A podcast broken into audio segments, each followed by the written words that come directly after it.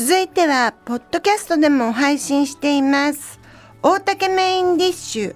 本日のお客様は、著書、人はどう老いるのかが、講談社現代新書から発売中。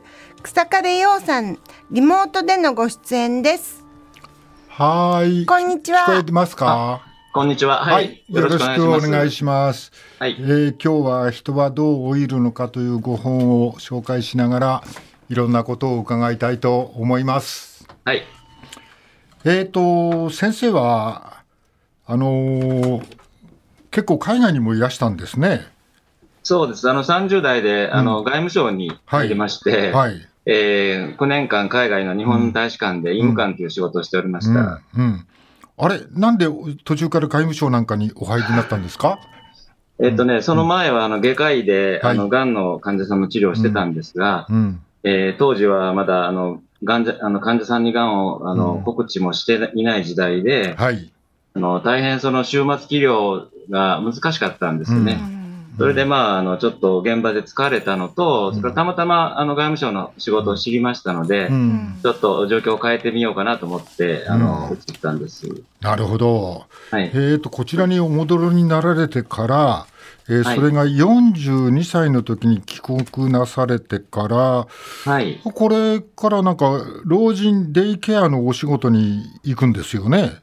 そうなんです。どうしてこれなんで、はい。うんあの 外務省の仕事はあのい、いつまで続けるかっていうつもりなかったんですけど、まあ、あの、面白かったので、9年間続けたんです。はい。で、うんそうすると、もう外科医として、そのブランクが長すぎますので、うんあの、現場復帰がまあ難しいということと、うん。それからまあ、あの、その頃からまあ小説を書きたいという気持ちもありましたので、はい。あの、局に相談したら、あの、うんその、高齢者医療の現場を、あの、うん紹介されまして、うんそれで移ったんです。ああ、そういう理由が終わりになったんですが、はい。そして高齢者医療にえー関わっていらっしゃるわけですよね。はい。でもそこで高齢者医療の思いもよらないようないろんなことが 発見があったり、はい。えー悩んでいる人のことを聞いていくうちにいろいろと考えがまとまってきたというふうに聞いておりますか？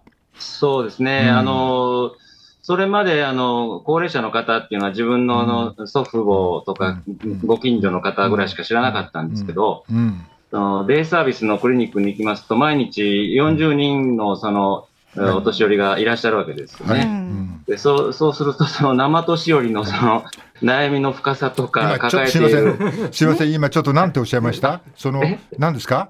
な、生年寄り。生年寄りっていうか、まあ、ああの、私初めて聞きましたけど、生年寄りは。はい。まあ、直接、あの、はい。生で、えーお年寄りをに接しますとですね、はい、はい。うん。えーそれぞれが抱えている悩みとか、あの、不安とか、うん。あるいはプライドとか、うん。あの、心配事、うん。自慢の種とか、いろいろ千差万別なはい。のことに、まあ、気づきまして、うんえーそ、そこでその医療が、うんまあ、できることっていうのは、まあ、症状を治すのはもう難しいんですよね。はい老化現象ですからね。うんその中でどういう、まあ、あの、支え方って言いますか、あの、協力ができるかなっていうことを探していくと、それはまあ、新しい分野だなって感じたんですね。なるほ。ど。うんはい。ええーどうやって支えるの、うん、だから今までの支え方とかその辺にはちょっとこれ違和感をお持ちになったってことですよね。うん。そうですね。あの、うん。まあ、医療は病気を治すっていうのが前提だと思っていたんですが、うん。治らない老化という状況にどう向き合っていくかっていうのが、うん。うん。あの、そのと、まあ、介護保険始まる前後でしたので、うん。うんあの、うん。新しい分野っていう気がしたんですよね。ううん。ん。はい。で、参考書もないですし、うん。あの、それをた、たけてる、その、先輩もいないし、うん。自分でまあ、開発、あの、開拓していく中で、うん。あの、高齢者の方が抱えてるいろんな、ん。あの、思いだですとか、うん。それからやっぱり最後は、あうん。あの、亡くなるうん。前に、その、えーうん。見ていますと、やっぱり上手に置いて上手に亡くなっていく方と、ううん。んその苦しみながら、うんあがいて、えーうんせっかくの残り時間を無駄にして、えーうん亡くなる方っていうのをいろいろ見ていくうちで、うんまあこれはちょっといろいろ考えなきゃいけないなというふうに思ったんです。はいえーと先生は今68歳でいらっしゃいますね。はい。はいえー、それで今おっしゃったのは、上手に置いていく人もいれば、あそうですね。下手に置いて苦しんでいる人も今、おっしゃいましたね、はいそれ。はい。えいやいやえいや。どっちかというと下手な人が多い。いや多かった。私だいやいや、ちょっと待ってください。絶対。そのなんですか、これ本当に新聞屋で、ええあの、まあみんな置いていくわけで、まあ見た目もね、まあ、かはいはい肉体は劣化しますよね。そう剥げる、白髪になる、はいシミ、ね、シワ、たるみ、イボ、ね、色素沈着、あわあざ、いろんなことが問題になってくる。えーそれだけじゃありませんね。いろんな病気にもかかってくるし、そうですね。はい。うつ病、認知症、肺炎、心不全。これはも全部こう置いていくからなるわけですね。それだけじゃありませんよね。まあ自然自然現象ですね。あの、愚痴が増えたり、小言が増えたり、心配が増えたり、不安が増えたり、それも老化なの、はい、疑い深くなったり、それも老化ひがみっぽくなる。そうですね。はい室井じゃねえはいえ。はい。他にも関節が痛くなったり、はい。ね、細かい字が書けなくなったり、はい。風呂入るの嫌になったり、えにもかかわらず、え。ええ。なぜ人は長生きを求めているのでしょうか？なぜ生物は長生きしようとしてるんですか、先生？そそれはまあ、あの、基本的な本能が一つあると思いますし、はい。うんもう一つはやっぱり、あの、長生きすればいいことがあるっていう、はい。まあ、根拠のない、あの、根拠ない。希望と言いますか、幻幻想に、はい。まあ、その、惹かれてる人が多いということだ。若い時はあの根拠のないきあれなんか夢みたいなのありましたけど、ええ。年取ってからはそあんまり根拠のない夢みたいなのは持っちゃダメですか？そうですね。逆、あの、苦しむ一方なんですよ。そういうのに、あの、すがっていると。はい。はい、はい。えー世の中にはいろんなね年取ってからの幸福論だとかまあ素晴らしき90歳とかいろんな本が出てます。そう。あれみんな嘘ばっかりです。嘘ですか？あそうそういうのがね、やっぱり受け入れられやすいはいはい。んですけど、うん。あの、そんな甘いもんじゃないんですよ、現実の老いっていうのは。はいはい。でですから、そういう甘い、うん。あの言葉に浮かれていると、うん。実際自分が老いに直面すると、うん。なんでこんなことになったんだとか、はい。あの、こんなことになるとは思わなかったっていう余計な苦しみを、うん。まあ、背負い込んでしまうんですね。どうしたらいいの？だからそれはうん。あの、初めから期待値を下げて、あの、老いに対する、まあ、覚悟を、あの、持つということと、それから、まあ、老いればこんなもんだっていう、まあ、あの受け入れる気持ちですよね。期待値を下げる。できない。期待値を下げる 期待そうです、そうです。あの、いつまでも元に先生気で生きおっしゃいますけどええ期待値下げるの結構難しいあ、そう、ええうんでも、期待値が高ければ高いほど苦しむんですよ。え？うんわかる。現実厳しいんですから。わかります。はいはいなるほど初めから期待値を下げておくと、辛いおあの状況になっても、まあやっぱりなで済むんですよね。その期待値の下げ方ですけど、あ、はいはい。あの、まあ、レベルとして、ええどのくらいまで期待値は下げたらよろしいですか、あ、それはゼロ。うん、ゼロ。一番ゼロ下げておくと、あのー最悪の状況を、まあ、あの、イメージしておくと、うん。それほどでもなかったなっていうふうに気が気が楽になるわけ。先生、そこの期待値もうちょっと上げるわけにいきませんか？そのゼロじゃなくて。いや、あ上げてもいいですけど、それは上げれば上げるほど苦しそうだみますよ。それができたそうそうら楽なんだよ。あの、じゃあ、じゃあもうちょっと簡単に言いますと、はいえっ、と、カレーライスが今日はい食べられてあよかった。ええー今日もカレーライスか。えはい。えーカレーライスがこんなに美味しいとは思わなかった。はい。これ、この、この辺の期待値はどういうふうに考えればいいですかね？あそれはもう、あの、もう生涯カレーはきっと食べられないんじゃないかと。思っておくとか。ちょ、っと待ってください。はいちょっと待ってください。明日のカレーを当てにするなってことですか？そう、そうですね。まあ、あの、人生には何が起こるかわかんないんで、はい。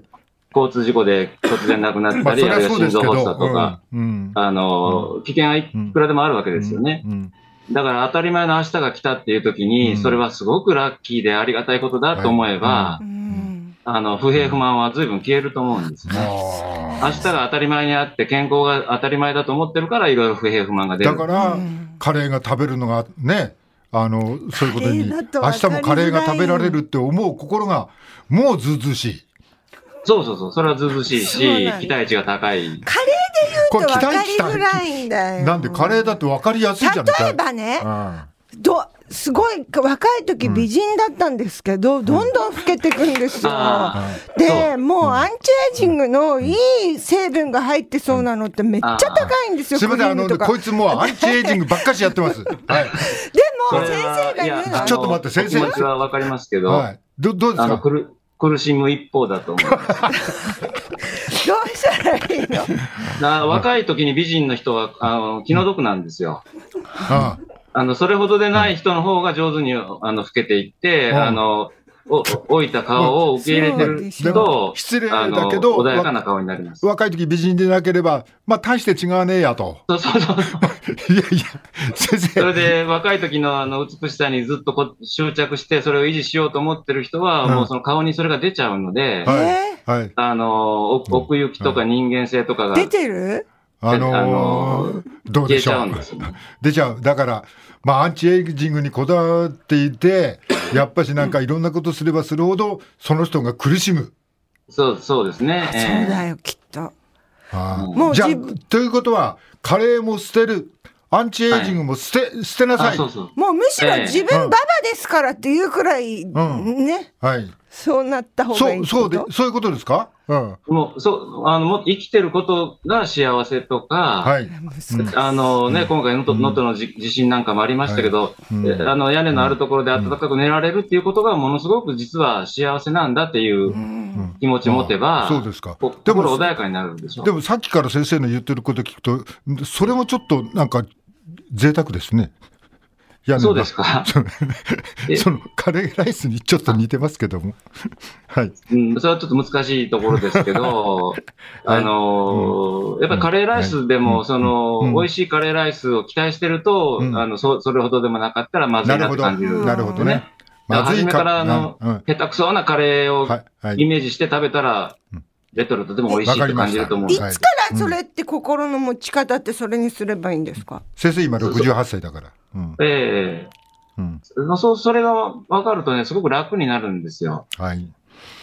えー、と先生のご本ではい多くの高齢者に接してきて、上手に楽に置いている人あ下手に苦しく置いている人がいると、ええそれはどこにそんな違いがあって、えーじょままず失敗しない老いの方法ってことですよねこれは。あそうですね、はい。失敗しない老いの方法を教えてください、ええ。あうん。あの上手に置いてる人はやっぱりあのお心が穏やかだし、はい、あの自分の現状に満足してる感じがあるんですよね。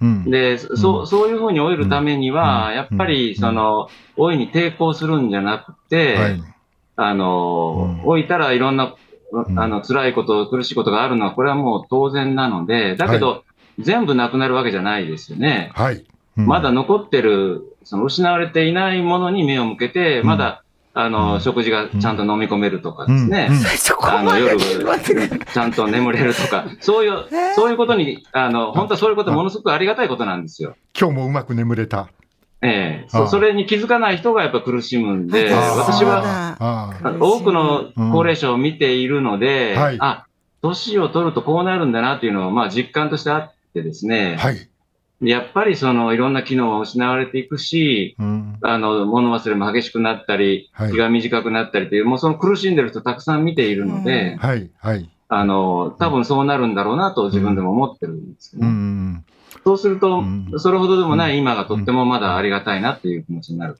あのー地獄行きだな、大きくは話を伺うとその、ええちょっと人間の欲望みたいなことにも関係してきますね。そそうなんですよ。うん欲望と執着は苦の種ってもう、あの、お釈迦さんが2600年前に言ってるんですあよね。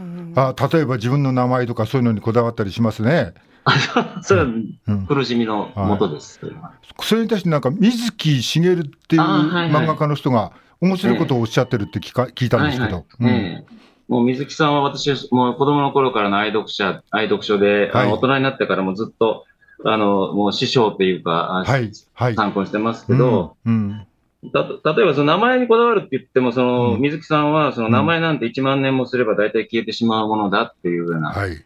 セリフを漫画の中で書いてらっしゃるんですね。はい。はいで。それを私はあの、うん少年の時に読んだ時に、うんまあ自分も有名になりたいなと思ってた気持ちが一一挙に消えてですね、あ、そうか、1万年経てばみんな消えちゃうんだな、うん100年ぐらい残ったって意味ないなと、思って、そしたら名前を残すことにアクセスするうん。気持ちが消えたんですよね。これは同じ水木さんですか？ある短編では侍役人がガリ弁をして、これなんていうんだっけ、ま、昌平公です昌平校に入り、はい。同僚が遊んでいても真面目に貯金し、結婚もし、家も建て、子供も大学に入れて、万事将来の幸福に備えますが、臨終の間際にその方がこうつぶやいています。私は少しも幸福ではなかった。うんそうそうすると横にお奥さんが、はいあなたは幸福の準備だけなさったのよって言うんですね。奥さんが本人は、そうか、味わうのを忘れていたのかって気づくんですけども、臨終に間際になってるんで手をくれっていう、そういう漫画なんですよね。あなたは幸福の準備だけをしてたのよって。そうそう。それで臨終。ええ。まあそういう方が多いんですよね。あの、そう先のことを考えそうて。ですよね。幸せになろうと思ってアクセスしてるけど、うん味わうことを忘れてる人が多い。つまはいり今に対する感謝の気持ちがはい。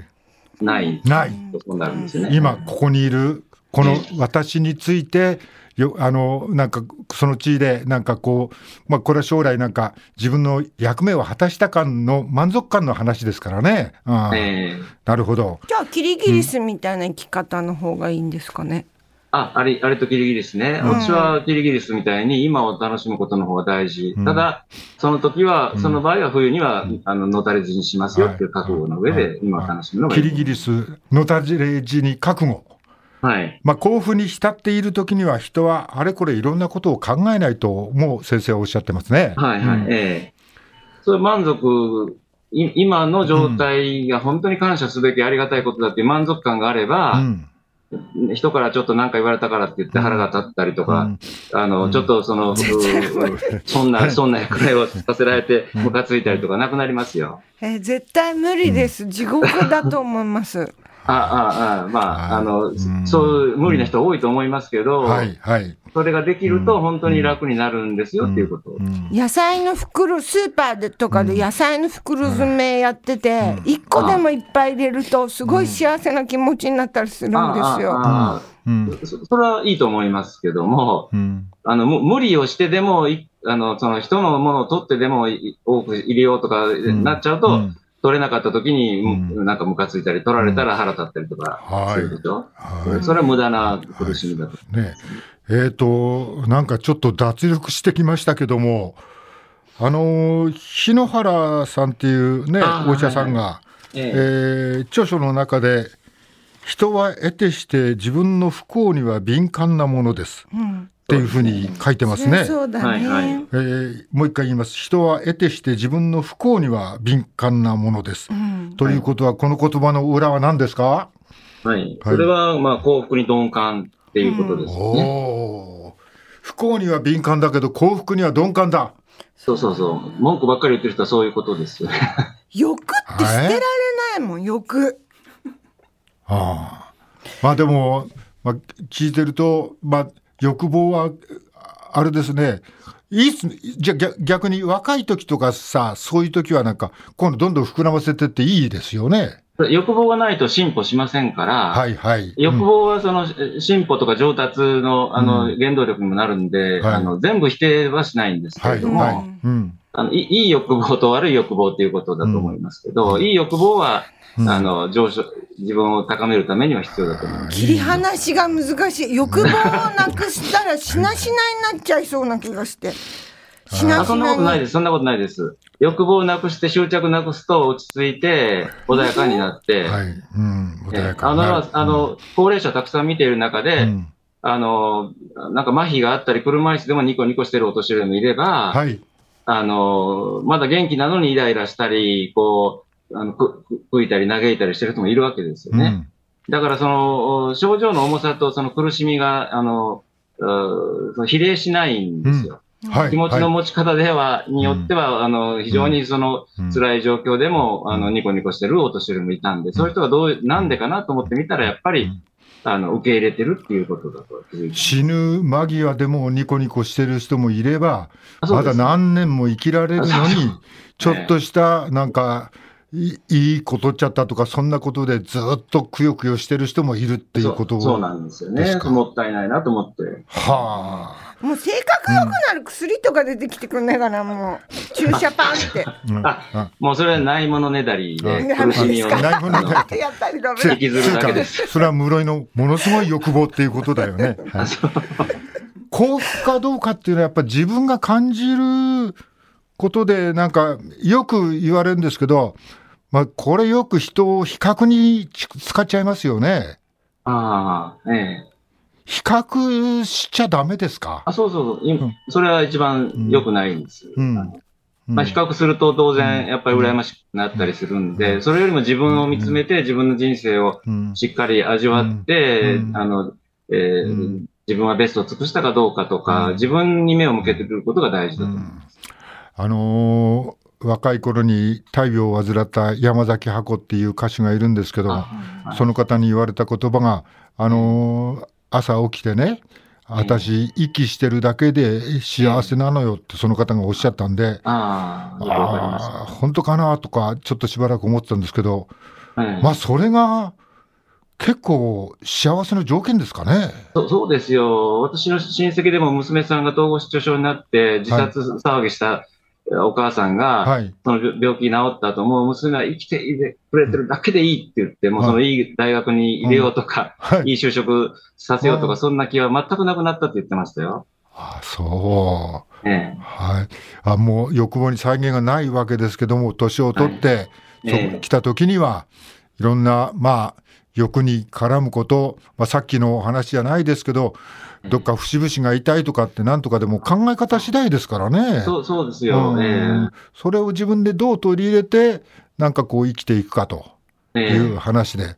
えーあともう一つ、あの、幸福に浸ってる時はね、人はあれこれ考えないものですっていうふうにおっしゃってる、うんその通りだと思います。うんえーただ、ここにもう一つ、先生はご本にもお書きになってますけども、はい。